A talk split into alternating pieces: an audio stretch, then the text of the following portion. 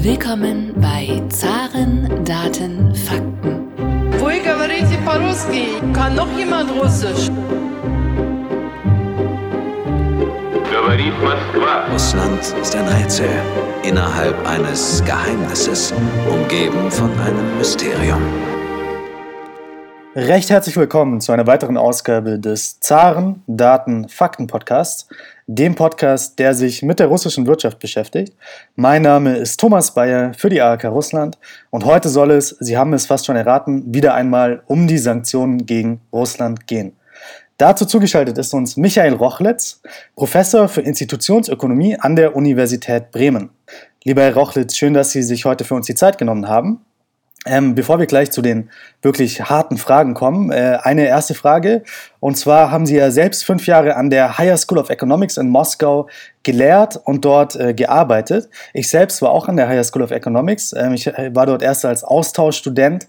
Danach habe ich dort meine, meinen Master gemacht. Und ich muss sagen, diese Zeit an der Higher School of Economics, die hat mir nochmal ein ganz anderes Russlandbild gegeben. Die hat auch mein Bild von Russland sehr verändert. Wie war das denn bei Ihnen in diesen fünf Jahren?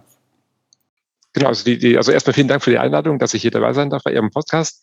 Äh, diese Zeit war sehr spannend. Also die Higher School of Economics ist tatsächlich vielleicht die beste Universität der Sozialwissenschaften in Russland. Und das, also ich habe das erlebt als eine junge, eine sehr dynamische Universität, die sich schnell entwickelt hat, in vielen verschiedenen Bereichen auch. Ja erst in, in, in Wirtschaftswissenschaften, in Sozialwissenschaften, aber hat jetzt auch äh, Fakultäten in Biologie, in vielen anderen Wissenschaftsbereichen. Und man hat also, es war spannend mitzuerleben, wie sich so eine Universität, so eine junge Universität entwickelt, äh, sehr dynamisch entwickelt. Und das ist so ein bisschen jetzt auch das große Drama in der neuen Situation, in der wir uns befinden, dass alle diese Anstrengungen, dieser Aufbau dieses neuen äh, dieser Universität im Prinzip äh, wurden viel von dem wurde zunichte gemacht in den letzten Monaten, seit, seit Februar 2022. Die ganzen internationalen Verbindungen, die viele auch ausländische, also internationale Forscherinnen und Forscher, die nach Moskau gekommen sind, nach Moskau, St. Petersburg, nach äh, Nizhny Novgorod oder nach Perm in die vier verschiedenen Filialen, um da zu unterrichten, haben das Land verlassen und diese Brücken wurden abge, abgebrochen. Und ähm, ja, was man da jetzt aufgibt, also wurde viel kaputt gemacht. Und das ist ein, ein, ein großes Drama. Gut, kommen wir nun zum äh, eigentlichen Thema. Äh, ein Thema, was ja uns wahrscheinlich noch viele Monate bzw. Jahre begleiten wird, nämlich die Sanktionen gegen Russland. Und ganz naiv gefragt zu Beginn dieses Gesprächs, was waren denn die Ziele der Sanktionen gegen Russland? Also, also anfangs wurde ja debattiert, man hat so zwei verschiedene Richtungen. Die eine Richtung war so ein bisschen, man versucht irgendwie gezielt Sanktionen zu verhängen gegen Menschen, die nahe im, in, in der, im, im russischen Führungs, äh, zur gesunden Führungskreis, damit die dann Auswirkungen haben oder sich dafür einsetzen können, dass der Krieg ähm, ähm, irgendwie aufgehört wird. Also das hat diese Sanktionen gegen die gezielten Sanktionen gegen Oligarchen.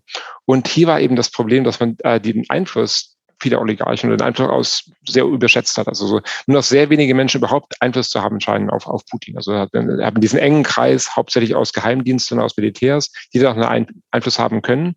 Und äh, die ganzen äh, Oligarchen und Wirtschaftsführer, gegen die auch Sanktionen verhängt wurden, die äh, auch sehr darunter leiden, die scheinen nicht mehr angehört zu werden. Also das das, dieser, dieser Kanal, der funktioniert nicht so richtig. Die zweite, zweite äh, Stoßrichtung ist so ein bisschen, man versucht es eben Russland so schwer wie möglich zu machen, diesen Krieg auch mittel- und langfristig weiterzuführen und vielleicht auch noch militärisch zu eskalieren. Und deswegen, deswegen verhängt man eben massive Sanktionen gegen die russische Wirtschaft. Und das, das sehen wir jetzt ja auch schon, dass es äh, Russland äh, jetzt auch mit den, den, diesem neuen Bericht, der jetzt erschienen ist vor drei, vier Tagen von der Yale University, der sehr schön zeigt irgendwie, dass langsam die Sanktionen wirklich anfangen zu greifen und auch viel schwerwiegender greifen, als man das vielleicht angenommen hat. Und das ist eben Russland tatsächlich viel schwieriger werden, also oder sehr schwierig gemacht wird, diesen Krieg dann weiterzuführen. Sie haben gerade gesagt, die Sanktionen greifen sogar schwerwiegender, als man eigentlich gedacht hat. Jetzt haben Sie, Sie sind ein viel gefragter Mann für Podcasts. Ich habe mir zwei, drei Podcasts von Ihnen äh, angehört. Damals haben Sie gesagt, also es war Mitte März oder April fast schon, damals haben Sie gesagt, BIP-Einbruch in Russland von bis zu 15 Prozent wird kommen, Inflation in Russland von bis zu 50 Prozent wird kommen und Russland könnte sich sogar ein äh, zweites Nordkorea entwickeln. Jetzt gab es ja die Prognosen vor kurzem von JP Morgan. Die haben gesagt, BIP-Einbruch 2022 3,5 Prozent. Die russische Zentralbank hat ihre Prognose dahingehend geändert, dass sie sagt 4 bis 6 Prozent Einbruch 2022. Die Inflation wird laut der russischen Zentralbank bei 12 bis 15 Prozent sein. Äh, was ja wesentlich weniger ist als zum Beispiel in vielen baltischen Ländern. Wie bringen Sie das damit äh, zusammen, dass Sie jetzt gesagt haben, die, die Sanktionen greifen sogar besser oder, oder härter, als man davor angenommen hatte? Genau, das, ist tatsächlich eine sehr spannende Frage. Und wir haben tatsächlich, das war so ein bisschen der Konsens äh, März, April, es ist es sehr schwierig vorherzusagen, wie sich denn das BIP dann entwickeln wird. Und äh, man hat uns angenommen, zwischen 10 und 15 Prozent kommt dieser Einbruch.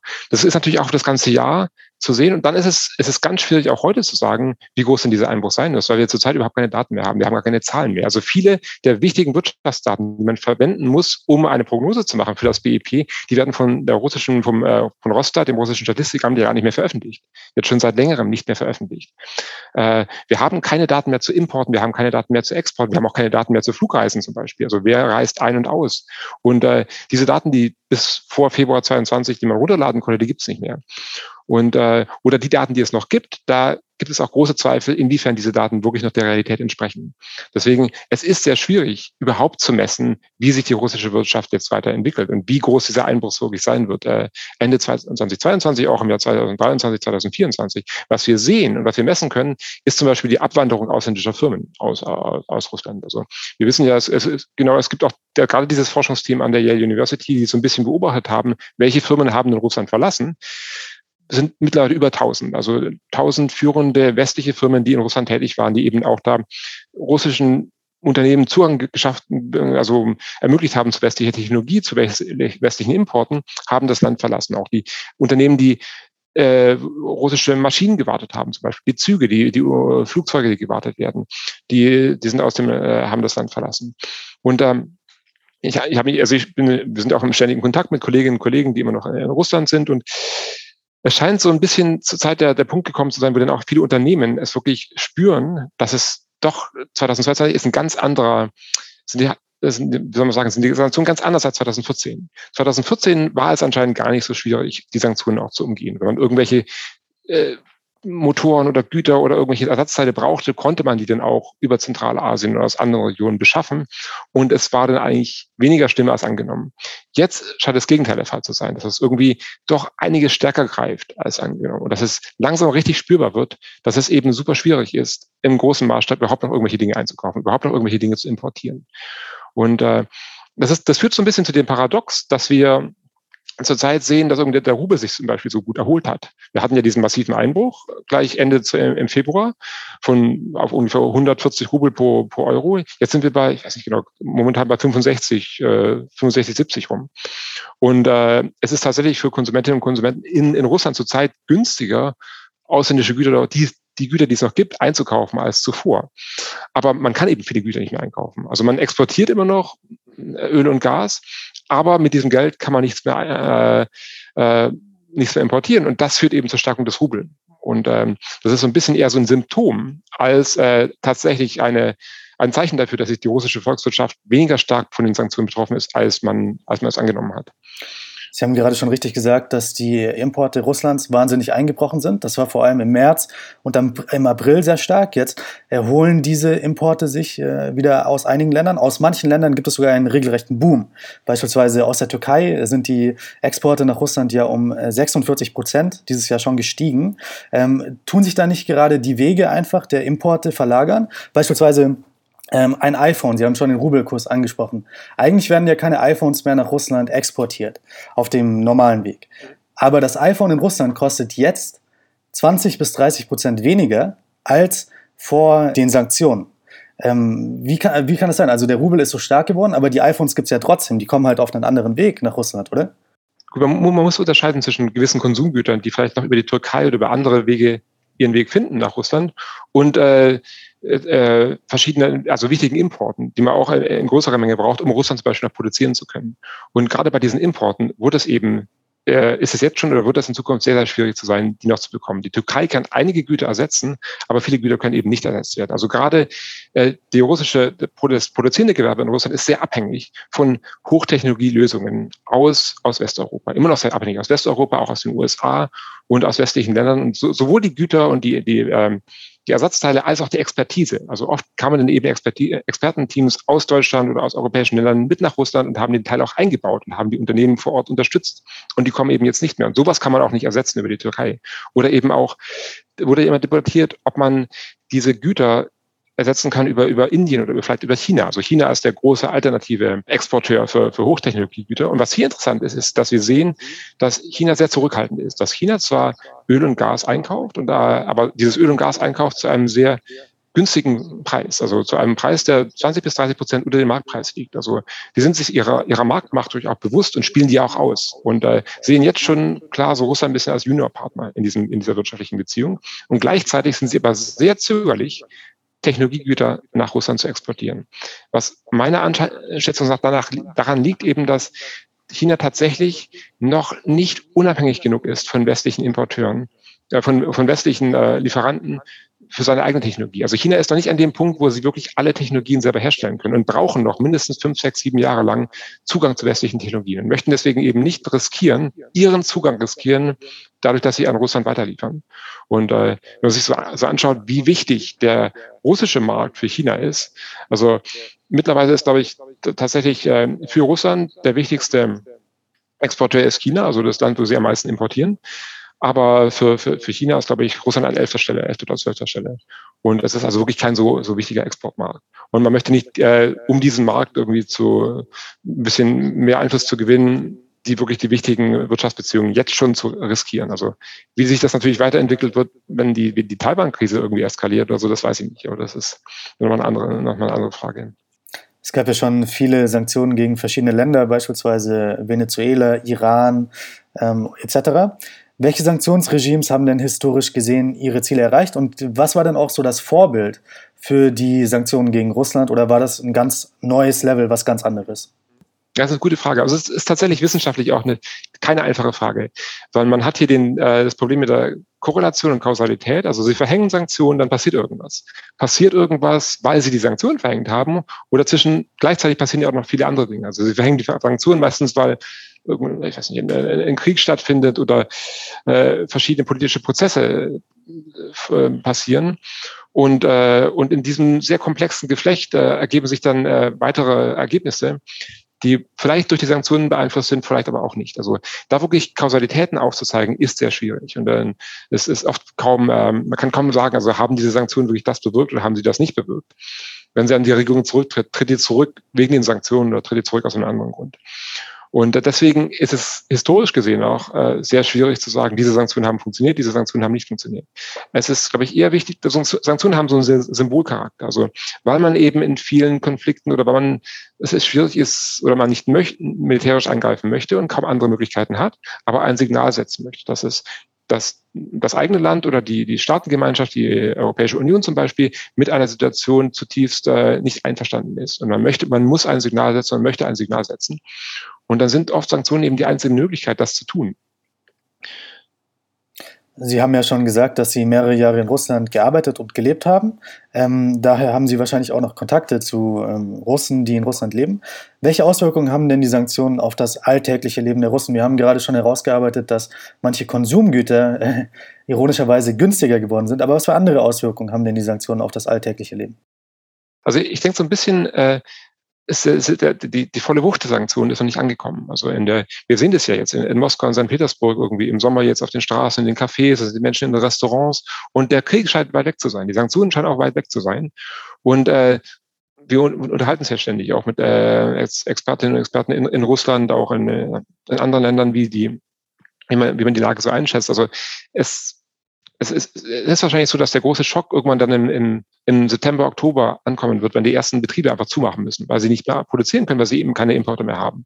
Wir haben eine, eine Volkswirtschaft in Russland, die sehr davon abhängig ist, äh, Rohstoffe zu exportieren und dann viel zu importieren. Und, dann, und das meiste verarbeitende Gewerbe in Russland hängt eben ab von Hochtechnologieimporten. Ohne die können die nicht weiterarbeiten. Man hat noch gewisse Reserven in den Lagerhallen, aber wenn die mal leer sind, dann geht es einfach nicht mehr. Dann kann man vielleicht nach drei, vier Wochen weiter Gehälter bezahlen und dann kommt man irgendwann zu dem Punkt, wenn man den Betrieb schließen muss. Und dann fangen es die Menschen auch an zu spüren. Und dann, dann ändert sich das. Äh, und dann, und das, also der Herbst und der Winter, wenn die Situation so weitergeht, das deutet ja nichts darauf hin, dass sich die Situation irgendwie ändern wird, ist aller Voraussicht nach, wird einiges, einiges härter sein als das, was wir zurzeit sehen. Ein weiterer Punkt ist natürlich, dass wir haben diese, diese große soziale Ungleichheit in Russland. Wir haben also viele Menschen, manche Menschen sind sehr reich in, in, in Moskau und St. Petersburg in einigen anderen großen Städten, aber auch, auch, auch gerade auf dem Land oder äh, haben wir große Armut. Wir haben gerade ältere Menschen, die sehr von ihrer kleinen Rente abhängen und die tatsächlich von der von der Inflation jetzt schon auch ganz, ganz anders betroffen sind. Die Inflation ist, trifft auch verschiedene Güter sehr unterschiedlich. Und äh, wenn Sie denn nur 60, 70 Euro umgerechnet sowieso haben für Ihre Rente und äh, dann sind auch 10, 15, 20 Prozent Inflation ein massiver Schlag äh, in ihrer Fähigkeiten noch zu überleben. Und, und wenn sich das dann noch verstärkt, dann sehen wir da auch ganz andere Verwerfungen. Also Sie haben gerade gesagt, September, Oktober, da wird man dann die Wirkungen eher zu spüren bekommen. Kann man das irgendwie quantifizieren? Wie viel Prozent der Sanktionswirkungen denn schon entfaltet wurden? Wie viel können noch kommen? Das ist, das ist, ist natürlich schwierig vorauszusagen. Also solche Voraussagen zu treffen, ist immer sehr schwierig. Wenn man dann irgendwo in der Presse liest, ja, es sind sieben Prozent. Oder woher kommen diese Zahlen? Woher, wir, wir, wir haben ja nicht mal, wir haben ja keine richtigen Daten mehr. Wir haben keine verlässlichen Daten mehr, um da überhaupt Prognosen wagen zu können. Also und äh, deswegen ist, ist, das, ist es schwierig, das vorauszusagen. Aber also äh, meiner, meiner Einschätzung nach wird, wird das durchaus äh, katastrophaler, als viele Menschen das heute so annehmen. Und auch diese Debatten, die wir jetzt sehen, auch in der deutschen Presse, dass diese Sanktionen Russland ja viel weniger zu treffen scheinen als äh, die, der mögliche Gasstopp oder Energieprobleme mit den Energielieferungen in Deutschland. Das ist, denke ich, äh, so ein bisschen so ein Tuchschluss. Also, dass äh, Deutschland und auch die Europäische Union stehen wirtschaftlich doch ganz anders da als, als Russland. Und Russland schadet sich, also jetzt erstmal kurzfristig ist es vielleicht noch nicht so spürbar, aber, aber Monat für Monat wird, da, wird das schlimmer. Und die, die wirklich großen Schäden in Russland sind eben mittel- und langfristiger Natur. Weil das ist, glaube ich, das ist, glaube ich, ein ganz wichtiger Punkt, dass äh, Russland ist, äh, müsste sich jetzt an diesem Punkt ganz arg darauf konzentrieren, sich äh, zu diversifizieren, wegzukommen von Öl und Gas, weil das es ist keine nachhaltige langfristige Strategie. Viele andere große Länder, die hauptsächlich auf Öl- und Gasexporte setzen, also gerade im Nahen Osten, haben das verstanden und versuchen davon wegzukommen und arbeiten ganz intensiv daran, äh, ihre Wirtschaften zu, ihre Volkswirtschaften zu diversifizieren. Wenn Sie sich Saudi-Arabien anschauen, Katar, Bahrain, äh, die Vereinigten Arabischen Emirate, Kuwait, die haben alle solche Diversifizierungsstrategien. Die versuchen, ausländische Universitäten ins Land zu bekommen irgendwie auf Ideen zu setzen, auf Innovation, auf den Tourismus. Und äh, manche haben es schon geschafft. Dubai ist gar nicht mehr abhängig von Öl und Gas. Und äh, wenn Sie die, sich diese große Kampagne 2030 anschauen in Saudi-Arabien, jetzt äh, machen die ja gerade jetzt auch in den, in den sozialen Medien, die letzte Woche war für, für NEOM, für dieses neue, dieses neue Stadtprojekt, ähm, ähm, konnte man sich Videos anschauen. Ob das dann funktioniert, ist eine andere Frage. Aber was halt spannend ist, wir haben hier ein autoritäres Land, das auch völlig autoritär regiert wird. Äh, Saudi-Arabien führt auch einen blutigen Krieg, so ein bisschen ähnlich wie der Krieg Russlands in Syrien, im Jemen. Und trotzdem ist das Hauptziel der Regierung, eine die Wirtschaft so umzu, die Volkswirtschaft so umzubauen, auf ein nachhaltiges Fundament zu stellen äh, und eben wegzukommen von Öl und Gas. Und was mich immer irgendwie auch ähm, was ich frappierend finde, ist, dass so eine Debatte überhaupt nicht stattfindet in, in Russland, dass das überhaupt kein Thema ist. Was, was gibt es eine, welche Strategie gibt es nach Öl und Gas, äh, wird überhaupt nicht äh, diskutiert. Dabei hätte man jetzt doch so vielleicht so zehn Jahre Zeitfenster gehabt, um die Ressourcen aus Öl- und Gasexporten zu verwenden, um die Wirtschaft zu diversifizieren, ein, ein Wissenschaftssystem aufzubauen, äh, in Richtung einer, einer Innovationswirtschaft zu steuern, weil das, es wäre ja möglich. Also Russland hat das Kapital. Wir haben eine gut ausgebildete Bevölkerung. Wir haben diese strategisch gute Lage zwischen China und Europa. Es gibt viele potenzielle Vorteile. Wir haben ein schönes Land mit äh, potenziellen das man, das man entwickeln könnte für den Tourismus wenn man jetzt fünf bis zehn Jahre lang da Geld investiert hätte, wäre im Jahr 2030 Russland vielleicht an dem Punkt, wo man sagen könnte, okay, wir sind, wir schaffen es, die, die, die Volkswirtschaft zu diversifizieren. Stattdessen macht man genau das Gegenteil und macht es sich praktisch unmöglich, überhaupt in diese Richtung zu gehen. Man äh, zerstört das Wissenschaftssystem, man macht, man isoliert das Land völlig vom Ausland, macht den Tourismussektor kaputt und äh, man hat keine Ahnung und keine Strategie, um irgendwie die, die Volkswirtschaft zu, also die verarbeitenden Betriebe zu diversifizieren. Sie haben gerade gut erklärt, warum es wichtig ist für die russische Wirtschaft, sich zu diversifizieren, wegzukommen von Öl und Gas. Jetzt hat ja die Europäische Union ein äh, Ölembargo oder ein ja, Ölsanktionen zumindest gegen Russland ab Dezember, glaube ich, verhängt. Hilft man damit nicht Russland in gewisser Weise vielleicht äh, ja ins kalte Wasser geworfen zwar, aber wegzukommen von dieser Dutch Disease, wenn der europäische Markt für das Öl wegbricht, hilft man damit Russland nicht nach dieser Logik? Ja, es ist, ist ja so ein bisschen die Idee, dass irgendwie, wenn man dazu gezwungen wird, irgendwie so auch Import, Importsubstitutionen durchzuführen und selber eben Sachen zu produzieren, ähm, das, das Problem ist einfach, das ist, es ist sowieso eine Strategie, die in vielen Ländern nicht funktioniert hat, die super schwierig ist. Also es ist schwierig, im eigenen Land effiziente Produktionsstandorte und Faktoren aufzubauen, selbst unter den besten Bedingungen. Wir haben in der, in der Wirtschaftsgeschichte einige Länder, die haben das erfolgreich hinbekommen. Also Südkorea ist dann ein spannendes Beispiel, Taiwan ist ein spannendes Beispiel. Äh, Japan hat in den 60er, 70er Jahren sehr äh, gezielte Industriepolitik verfolgt und hat es geschafft, da wirklich tolle Industrien aufzubauen. Aber viele Länder haben eben mit ähnlichen Politiken sind, äh, haben, haben die versucht sind daran gescheitert. Indien hat lange Jahre lang verschiedene Produktionssektoren stark subventioniert, um eben eigene Industrien aufzubauen. Und es hat nicht geklappt. Und irgendwann war das Geld aus und all diese Industrien sind kaputt gegangen und mussten geschlossen werden. Oder, oder, oder ähm, in Brasilien hat versucht, eine eigene Computerindustrie aufzubauen in den 70er und 80er Jahren, hat da massiv Geld reingepumpt und irgendwann war das Geld weg und die, die Industrie war eben nicht am, am Weltniveau und hat einfach keine Computer produziert, die jemand anders kaufen wollte und musste dann geschlossen werden. Und das ist genau das Problem, das eben Russland auch hat, in fast allen Sektoren. Sie schaffen es, werden es nicht schaffen, Güter herzustellen, die jemand anders kaufen möchte, die auch andere Länder kaufen möchte, weil die sind einfach, sie sind teurer und sie sind schlechter. Und, und, und wenn man jetzt von der, den, der Technologie aus anderen Ländern abgeschlossen ist, dann wird dieser Schritt nochmal so viel schwieriger, dass es einfach nicht funktioniert. Also es, es kann gar nicht richtig funktionieren in diesen Bedingungen, eine autarke Wirtschaft aufzubauen, die eben auch international irgendwie wettbewerbsfähig ist. Das Resultat wird eben sein, wenn man da, da weiter geht in diese Richtung, dass man irgendwann, man hat Autos, man hat Technologiegüter, man hat eine Art von Laptops und ein Telefon oder so oder die aber sehr teuer sind und viel weniger leistungsfähig als äh, in anderen Ländern. Oder man versucht eben gleich einfach weiter billig äh, Öl und Gas nach China zu exportieren und dann eben da billige Konsumgüter einzukaufen und wird so ein bisschen so ein Appendix der chinesischen Volkswirtschaft und beliefert die eben mit, mit billiger Energie. Das, das hatte ich so ein bisschen als, als, als Idee, als ich von Nordkorea gesprochen habe, also so eine Nordkorea-Lösung. Wir haben, wenn Sie sich überlegen, die die politische Entwicklung, die wir gerade in Russland sehen, geht ja ein bisschen in diese Richtung, dass man mehr und mehr auf Repression setzt und auf, politische, auf politischen Druck und äh, vielleicht kommt es sogar zu dem Punkt, wo da irgendwann die Grenzen zugemacht werden oder es Menschen schwieriger gemacht wird, das Land zu verlassen. Das ist ja jetzt schon ein bisschen der Fall für viele Menschen, die im, im Sicherheitssektor arbeiten oder im Staatsbedienstete. Und gleichzeitig ist man wie, wie Nordkorea eben auch wirtschaftlich stärker und stärker abhängig von China und bekommt eben von China billige Produkte und, und liefert irgendwas nach, nach China. Aber ob das äh, eine, eine Entwicklung ist, die man haben möchte, auch als Mensch, Menschen, die in Russland leben, ist eben eine Frage, die ist eine gute Frage. Die ersten Sanktionen der Europäischen Union und auch der USA haben sich ja gegen das Finanzsystem Russlands gerichtet. Sie hatten das Ziel, quasi dieses Finanzsystem zum Schwanken zu bringen, zum Einbrechen zu bringen. Es hat auch geklappt für ein paar Tage. Es gab lange Schlangen vor den Banken. Die Leute hatten Angst, haben, ihre Erspart, äh, haben ihr Erspartes in Dollar umgetauscht etc.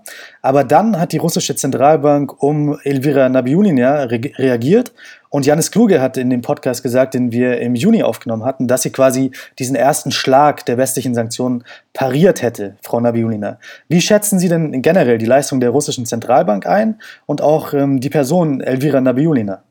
Genau, also die, die russische Zentralbank wird tatsächlich sehr kompetent gemanagt. Also sowohl Nabiulina wie auch ihre äh, enge Mitarbeiterin Xenia Yudasheva und äh, dieses ganze Team, das sind wirklich sehr kompetente Ökonominnen und Ökonomen, die einfach gute Arbeit machen. Nabiulina hat ja angeboten, gleich äh, am Anfang, ähm, zwei, drei Tage nach äh, Beginn der Invasion zurückzutreten. Und Putin hat gesagt, nein, sie bleiben im Amt.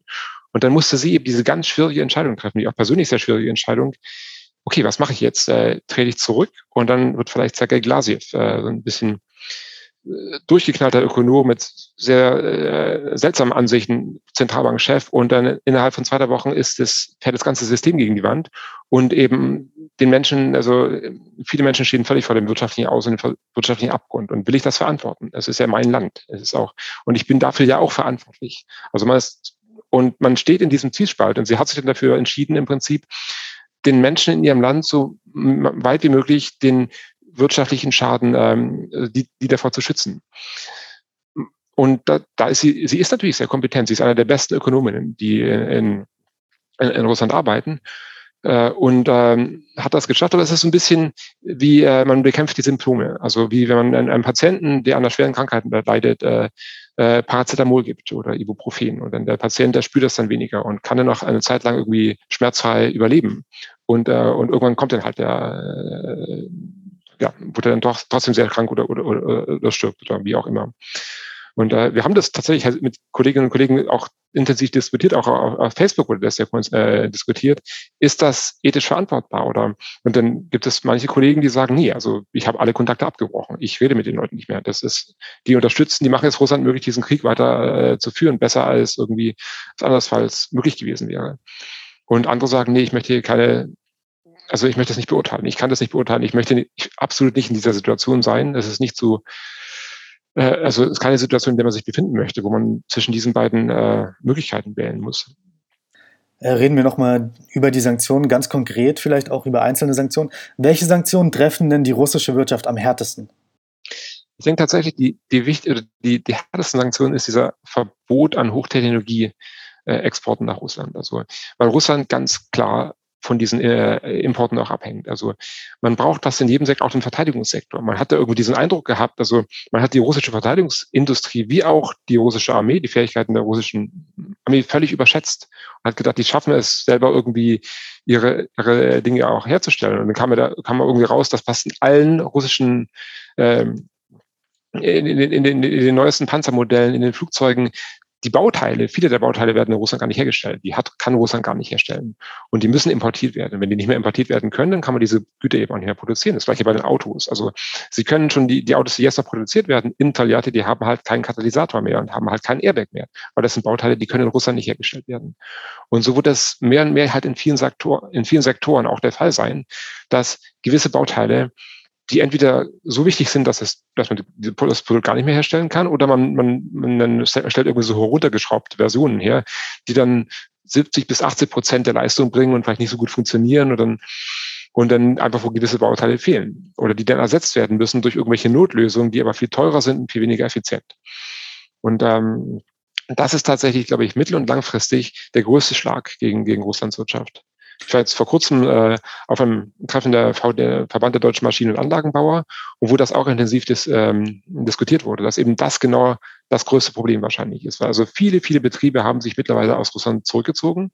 Entweder weil sie dachten, also denken, es ist moralisch nicht vertretbar oder weil einfach die Risiken zu groß geworden sind, weil man es nicht mehr einschätzen kann, wie sich die Sache weiterentwickelt und man dann einfach nicht mehr, es nicht mehr wirtschaftlich ist, diese Risiken weiter einzugehen und man sich auf andere Märkte konzentrieren möchte, lang, langfristig auch. Auch dieser Schaden, man baut ja lang, langjährige Vertrauensverhältnisse auf. Und diese Vertrauensverhältnisse sind jetzt zerstört und äh, Investoren haben sich zurückgezogen. Und bis man dann wieder zu dem Punkt kommt, wo diese Investoren diese Entscheidung revidieren und sagen, okay, wir kommen wieder zurück nach Russland, das, das, das kann Jahre dauern, das kann fünf, zehn Jahre dauern. Da braucht man einen unglaublichen wieder Anstrengung, um dieses Vertrauen wieder aufzubauen. Also man hat sehr viel Porzellan zerschlagen und das wieder alles zusammenzukleben, ähm, ist eine, wird, eine, wird ein langer, langer Prozess. Das ist auch ein Punkt, der mich persönlich natürlich sehr mehr betrifft als äh, ist, ist, ist der, der, der Schlag gegen das Wissenschaftssystem. Also wir haben uns ja am Anfang vom Podcast ein bisschen diskutiert. Ich hatte auch mitgearbeitet, recht intensiv beim am Aufbau eines kleinen Instituts an der Higher School of Economics und wir haben mit den Kollegen auch sehr eng zusammengearbeitet, bis wir hatten eine große Konferenz geplant, bis im Juni 2022, mussten natürlich alles absagen.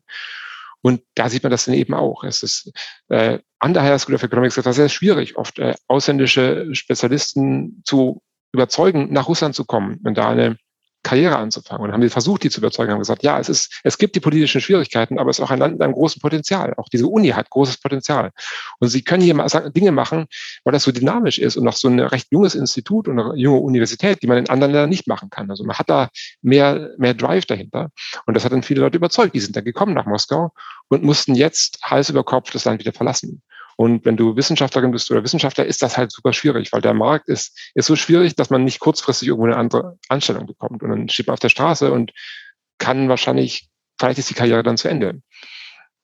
Und das ist eben so ein großer Schaden, der angerichtet wurde, ein großer Vertrauensverlust, weil dann in der Zukunft jetzt erstmal in den nächsten Jahren kommt erstmal niemand nach Russland.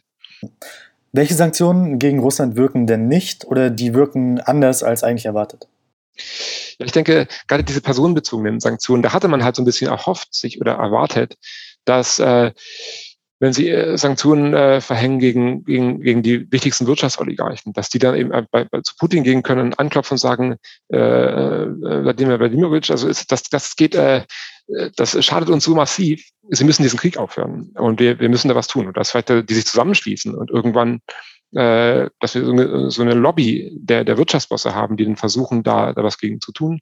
Und das sehen wir eben nicht. Das, die haben einfach gar nicht die Möglichkeit. Also das ist so ein bisschen auch, so ein bisschen vielleicht so ein Druckschuss gewesen, dass äh, wir haben keine richtige organisierte Wirtschaftslobby in Russland, die massiv Druck ausüben kann auf die Regierung, weil eben auch die meisten Oligarchen sehr persönlich sehr abhängig sind von, von der, also vom russischen Regime und dann von Putin auch persönlich im Prinzip. Also man hat so ein bisschen, kann man sich das vielleicht vorstellen, wie so ein Lehenssystem im Mittelalter. Also sie haben den Lehensherrn und der vergibt dann die Güter an seine verschiedenen, äh, an, die, an die verschiedenen Oligarchen, kann aber auch je, in jedem Moment jedem Einzelnen die, Sachen wieder wegnehmen und dann jemand anders geben. Wie wir gesehen haben 2014 mit Jevtuschenkov und dann wurde halt Baschnev Jevtuschenkov weggenommen und an Igor Setschin gegeben.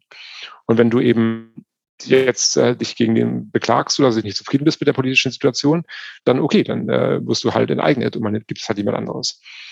Und äh, dafür haben die Angst und, äh, und dann eben auch, das scheint es relativ effizient zu verhindern, dass wir eine, eine vereinte Front haben, irgendwie der Wirtschaftseliten gegen den Krieg. Mhm. Ähm, Im März und im April gab es ja in Deutschland durchaus auch die Aufrufe, auf russisches Gas zu verzichten. Ähm, mittlerweile hört man von diesen Aufrufen weniger. Aber Russland selbst äh, liefert weniger Gas nach äh, Deutschland. Wurde denn diese Abhängigkeit der Weltwirtschaft von russischen Rohstoffen unterschätzt? Beispielsweise äh, die Inder kaufen sehr viel günstiges Uralsöl mittlerweile. Andere Länder kaufen auch viel russisches Öl. Ähm, an den Sanktionen ähm, beteiligen sich quasi fast nur die sogenannten westlichen Länder, Nordamerika, ähm, Europa, noch ein paar asiatische Länder, Japan, Korea, Australien. Aber ansonsten beteiligen sich die Länder ja davon nicht und profitieren äh, dahin dahingehend, dass sie jetzt die russischen Rohstoffe günstiger kaufen können. Ähm, und was würde denn auch passieren, wenn kein russisches Gas mehr nach Deutschland kommen würde? Ich denke, man hat tatsächlich also ein bisschen diese den Fehler begangen, viele Jahre hinweg, dass man so ein bisschen noch aus dem, auch von dem Erbe der Sowjetunion her, dass man einfach in der, zur Zeit der Sowjetunion waren diese beiden Dinge sehr entkoppelt. Also man hatte zum einen die Gaslieferungen und da war einfach die Sowjetunion ein sehr vertrauenswürdiger Partner und hat einfach geliefert. Egal was politisch passiert ist, selbst in der Zeit der größten Krisen, die Gaslieferungen wurden nicht angetastet, das, das, das funktionierte. Und so ein bisschen hatte man das wahrscheinlich noch im Hinterkopf und hat dann einfach auch in den 2000er Jahren, in den 2010er Jahren sich zu sehr auf Russland verlassen. Und da zahlt man so ein bisschen gerade den Preis. Also dieser, äh, dieser ja, zu sehr, gerade, gerade Deutschland, Polen oder Ungarn oder einige andere Länder haben sich sehr massiv auf Russland verlassen und sind da jetzt ein bisschen sehr abhängig. Andererseits, das ist, wird natürlich schmerzhaft sein. Also entweder entscheidet die Europäische Union irgendwann selber, Gasimporte äh, völlig zu kappen, oder Russland kappt diese Importe und dann, dann müssen wir uns nach anderen Lieferanten umsehen. Das ist, das ist kurz, kurz und, ja, kurzfristig sehr schmerzhaft aber es kann auch verkraftet werden. Also die Europäische Union hat die wirtschaftliche Möglichkeit, solche, so ein, äh, so ein, kurz, ja, ein kurzes Problem zu managen und dann damit auch zurechtzukommen und äh, das dann auch langfristig umzuleiten oder dann irgendwo aus anderen Quellen das Öl und Gas zu bekommen. Auch hier ist es tatsächlich so, dass der, der Schlag für Russland viel, viel stärker ist und viel, viel äh, äh, ja, schwerwiegender, weil äh, es eben sehr schwierig ist. Also gerade in Bezug auf die Gaslieferungen. Wir haben das ganze Pipeline-Netzwerk, das führt von den großen Feldern in, im Norden Russlands nach Europa. Äh, es gibt kaum Pipelines. Es gibt die ein, zwei Pipelines, die nach China gehen und es gibt die, aber die nach, nach, nach Südasien gehen oder Südostasien gehen. Um, um das umzubauen, braucht man, braucht man äh, viele Jahre, also einige Jahre, um da dieses überhaupt die Infrastruktur aufzubauen. Und diese Jahre müssen erstmal überbrückt werden. Beim, bei Öl ist es ein bisschen einfacher. Äh, aber gleichzeitig, Sie haben ja das gerade angesprochen, eben das russische Öl ist zurzeit schon auf dem Markt zu Discountpreisen. Äh, also ist ungefähr 30 Prozent billiger als, als, als Brent oder als andere Sorten. Und äh, das, das ist eben jetzt auch schon ein massiver Verlust. Und diese, diese, diese Zahlen irgendwie, dass das, das russische Öl, ähm, dass Russland sehr profitiert zum Zeit von diesem, von dem allgemein höheren Ölpreis auf dem Markt, die stammen aus März und April. Und wir haben jetzt gar keine neuen Zahlen, Mai, Juni, Juli. Ich Letztens im Kommersant gab es einen Artikel, wo gesagt wurde, dass sich dieser Spread, also zwischen WTI, Western Texas Intermediate Oil, und Uralöl wieder geschlossen hat. Ich glaube, der ist mittlerweile noch bei 15 Dollar, dieser Spread, und der schließt sich anscheinend wieder. Ähm, genau sagen, warum der sich jetzt wieder schließt, konnte auch niemand in dem Artikel zumindest. Ähm, aber es ist auch interessant auf jeden Fall, dass diese Länder ja zu geringeren Preisen äh, quasi das Öl einkaufen, wie Indien oder auch andere Länder, insbesondere Indien in dem Fall. Ja. Genau, also den Artikel habe ich auch nicht gesehen. Also ich, meine letzten Informationen sind irgendwie bei, bei 30 Prozent äh, oder 30 Dollar. Oder es kann auch sein, dass ich die Prozentzahlen habe und Sie irgendwie Dollar zahlen und so. Ich weiß jetzt gar nicht, welche ja. Statistik ich hier im Kopf habe. Aber auf jeden Fall haben wir diesen Spread noch. Mhm. Und äh, wie sich das jetzt genau entwickelt, und ein, ein, ein weiteres Problem ist natürlich, okay, man setzt weiter auf den äh, Export von, von Öl. Aber jetzt so längerfristig und gar nicht, also so eher mittelfristig, ist es ja auch die Tendenz, dass Öl eben weniger und weniger wichtig ist, was man halt zum Beispiel im Nahen Osten ja auch schon verstanden hat. Und dann jetzt mit der EU, einem ganz wichtigen Akteur, der entschieden hat, dass ab 2035 nur noch Elektroautos zugelassen werden, werden wahrscheinlich sehr, mit hoher Wahrscheinlichkeit eben auch viele asiatische große später nachziehen und dann die USA irgendwann nachziehen. Und dann haben wir in 10, 15, 20 Jahren einen, einen starken Nachfrageeinbruch im, im, im Ölmarkt oder einfach äh, kein Benzin mehr benötigt wird oder viel weniger. Und darauf muss man als großer Lieferant von Öl ja auch sich irgendwie vorbereiten und äh, sagen, okay, wir, wir haben jetzt diese Einkünfte, die ja 60 Prozent unseres äh, Budgets, unseres, unseres Staatshaushalts darstellen. Die werden in, in 10, 20 Jahren um die Hälfte zurückgehen, sowieso. Und äh, wie ersetzen wir das? Und äh, dass das nicht debattiert, dass es da keine Strategie gibt, dass das nicht mehr irgendwie auf dem, auf dem Schirm ist, das ist tatsächlich ein, ein, großes Versagen auch der russischen Regierung. Das ist tatsächlich, das wäre die Verantwortung Putins und der russischen Regierung, da zu handeln, da jetzt zu handeln. Stattdessen führt man völlig sinnfreie Kriege und ähm, ja, ist völlig abgedriftet äh, in der Einschätzung der Realität. Ähm, was für Sanktionen könnten denn noch gegen Russland verhängt werden? Sind wir in der äh, Eskalationsspirale nicht an den Punkt gekommen, wo quasi ähm, wir gar keine Möglichkeit mehr haben, ökonomisch noch weiter zu eskalieren? Oder gibt es dann doch noch einiges im, äh, im Köcher quasi?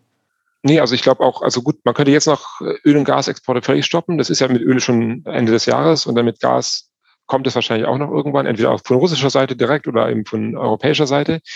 Andererseits ist, glaube ich, der Punkt ist auch gekommen, wo wir wirklich schon so massive Sanktionen verhängt haben, dass es gar nicht mehr so darauf ankommt, noch weitere Sanktionen zu verhängen, sondern darauf ankommt, eben diese Sanktionen konsequent durchzuhalten und weiterzuführen, dass man eben auch als, als äh, EU äh, zusammensteht und dann sagt, wir, wir sind da weiter entschieden und gehen auch entschieden weiter vor gegen Russland. Was ja auch so ein bisschen so ein Punkt ist, den, ich, den Putin wirklich unterschätzt hat. Also er war immer der Meinung, dass irgendwie der Westen ist, äh, ist geteilt und sobald es ein bisschen schmerzhaft wird, bricht diese vereinte Front auseinander. Wir haben das ein bisschen gesehen, aber allgemein, was wir sehen, ist ja doch eine überraschend große Einheit, äh, gerade der westlichen Staaten gegen, gegenüber Russlands. Und ähm, und weil eben auch, ich meine, was, was Sie gerade angesprochen haben, dass andere Länder irgendwie den Sanktionen nicht so folgen. Also wir haben viele afrikanische Länder oder auch in Südasien oder so, in Südostasien, dass, aber wenn man sich das anschaut, was sind denn die wichtigsten Handel, Handelspartner Russlands? Das ist eben nicht Indonesien oder, oder, oder Indien oder, oder Sri Lanka oder irgendwelche ähm, Staaten in Subsahara-Afrika. Das sind halt hauptsächlich die europäischen Länder und die USA oder noch äh, China. Und da sehen wir halt diesen massiven Einbruch an Importen. Das, das, das schmerzt tatsächlich sehr.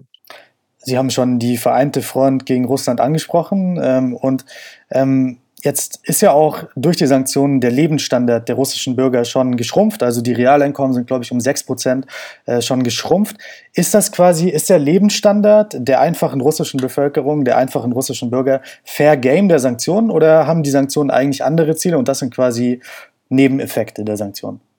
Das ist tatsächlich, also es ist so ein bisschen der Kollateralschaden, würde ich sagen. Also man möchte natürlich nicht der, gerade der, der ärmeren Bevölkerung auf dem Land oder den, äh, den Babuschkas und den Deduschkas in in den Dörfern noch mehr das Leben schwer machen, sondern ganz im Gegenteil. Man möchte im Prinzip diese Leute davon überzeugen, irgendwie von der Unterstützung der Regierung auch wegzukommen. Und äh, und klar, diese, wenn man massiv solche wirtschaftlichen Sanktionen gegen ein Land verhängt, hat es auch einen großen negativen Effekt auf den Lebensstandard der Bevölkerung. Und gerade in einem Land, das äh, so heterogen aufgestellt ist, wo wir also eine große, viel Armut haben und einen, einen, einen großen Anteil der Bevölkerung äh, lebt in, in sehr einfachen Verhältnissen und nur sehr wenige Menschen oder eine relativ kleine Gruppe ist, ist relativ wohlhabend, sind die Effekte natürlich nochmal schlimmer und nochmal stärker. Und äh, hier ist so ein bisschen wirklich das Paradox, dass wir, wir haben eben diese, diese Medienkontrolle. Also wir haben völlige Kontrolle über in der Fernsehlandschaft, in der, in der Medienlandschaft. Wir haben jetzt auch keine unabhängigen Zeitungen mehr im Prinzip und kaum noch unabhängige äh, Blogs oder äh, die man wirklich im Internet sich angucken kann. Und, ähm, und dann haben wir eben auch das Besondere in Russland, dass wirklich noch ungefähr 70 Prozent der Bevölkerung hauptsächlich ihre Informationen aus, den, aus dem Fernsehen bekommt, aus den Abendnachrichten, aus den staatlich kontrollierten Abendnachrichten. Und diesen, diese, dieser Propagandaapparat, die Propagandamaschine funktioniert eben sehr gut. Diese Nachrichten sind sehr gut gemacht. Und man bekommt dann ein ganz anderes Bild von der Ukraine-Krise vermittelt. Also, dass die Ukraine würde irgendwie besetzt von einer Nazi-Regierung, die vom Westen über unterstützt wird, auch militärisch unterstützt wird. Die Menschen werden unterdrückt und Russland versucht, diese Menschen zu befreien äh, mit diesem, mit diesem, äh, mit dieser Militäraktion. Und natürlich ist das dem Westen nicht recht und deswegen verhängt er diese Sanktionen, unter denen Russland natürlich leidet. Aber Russland ist ein starkes Land, kann das auch aushalten. Wir müssen den Gürtel enger schnallen, um unsere Brüder und Schwestern in der Ukraine äh, zu befreien. Und wenn man das den Menschen erzählt, dann ist das auch eine Nachricht, die durchaus ankommt und auch kognitiv aufgenommen werden kann. Man sagt, okay, uns geht es schlechter, aber da ist irgendwie auch ein Sinn dahinter. Und bis man dann zu dem Punkt kommt, wo dann Menschen trotz irgendwann anfangen, das zu hinterfragen, weiß ich nicht. Also das ist wirklich sehr, sehr schwierig einzuschätzen. Ob der Punkt irgendwann kommt, es ist auch sehr schwierig einzuschätzen, wie wirklich, ähm, na gut, also wir, wir sehen eigentlich, bis jetzt funktioniert der Propagandaapparat noch. Und wann dann ein Punkt, der Punkt erreicht ist, wann, er, wann es zu, zum, zum Kipppunkt kommt oder ob es zu so einem Kipppunkt kommt oder ob der eigentlich, ob der nicht kommt. Also das wissen wir nicht. Und das ist auch, glaube ich, schwierig einzuschätzen oder vorauszusagen. Wir halten also fest, ähm, der Lebensstandard der russischen Bürger ist nicht vielleicht das eigentliche Ziel, aber er ist dahingehend fair game, dass er eben äh, ein Kollateralschaden der Sanktionen ist. Ganz konkret haben Sie gesagt, im September und Oktober und im Herbst und im Winter wird man dann ähm, auch die Sanktionen wirklich spüren innerhalb Russlands. Ähm, das ist ja auch ein ganz wichtiger Punkt, dass man eben das konkret messen kann irgendwie. Ähm, wie kann man denn diese Effektivität der Sanktionen konkret messen? Was sind da so die, ja, die, die Parameter, in denen wir uns bewegen können, äh, wo wir dann sagen können, da haben sie gewirkt, oder sie haben nicht gewirkt, sondern sie, sie haben irgendwie die Handelsströme umgelenkt, sie haben uns in gewisser Weise auch geschadet. Davon äh, geht ja jeder davon aus, dass auch Europa oder die USA weniger, aber Europa auch einen Preis zahlen muss natürlich. Ähm, wie können wir das ganz konkret festlegen, wann Sanktionen wirken und wann nicht? Es ist alles Spekulation so ein bisschen noch, aber was ich annehmen würde und wo man das dann auch konkret sehen kann, ist, wenn, wir es, wenn es zu Firmenschließungen kommt oder wenn wir sehen, dass mehr und mehr russische Betriebe, also die jetzt nicht direkt vom Staat abhängen, die darauf angewiesen sind, Importe zu verwenden, um weiter zu produzieren, dass sie nicht mehr weiter produzieren können, dass sie irgendwann schließen müssen. Das ist einfach, und dass man dann irgendwann zu dem Punkt kommt, wo auch der russische Staat selbst, ähm, entweder der viele ausländische Unternehmen sind zur Zeit laufen das ein bisschen weiter und die Gehälter werden irgendwie subventioniert vom Staat, dass der Staat sich sowas nicht mehr leisten kann, dass es dann äh, nicht mehr möglich ist, diese Unternehmen weiter zu unterstützen und dass dann ein Unternehmen nach dem anderen irgendwie zumacht oder die Leute entlässt und dass wir dann plötzlich einen Anstieg haben an der Arbeitslosigkeit und dass es dann plötzlich konkret spürbar wird und äh, wir so abdriften in so eine, so eine, so eine, so eine, so eine Krise. Wann das genau anfangen wird und wie das genau aussehen wird, ist eben sehr schwierig vorherzusagen. Aber das ist so ein bisschen das, was ich erwarten würde jetzt für den Herbst. Lieber Herr Rochlitz, vielen Dank für dieses sehr interessante Gespräch. Teilweise war es kontrovers, teilweise äh, gab es auch äh, unterschiedliche Interpretationen, aber trotzdem vielen Dank, dass Sie sich äh, hier im Podcast die Zeit äh, genommen haben, um hier zu sein und hoffentlich können wir das wieder einmal äh, wiederholen. Dankeschön. Ja, vielen Dank für die Einladung nach Moskau.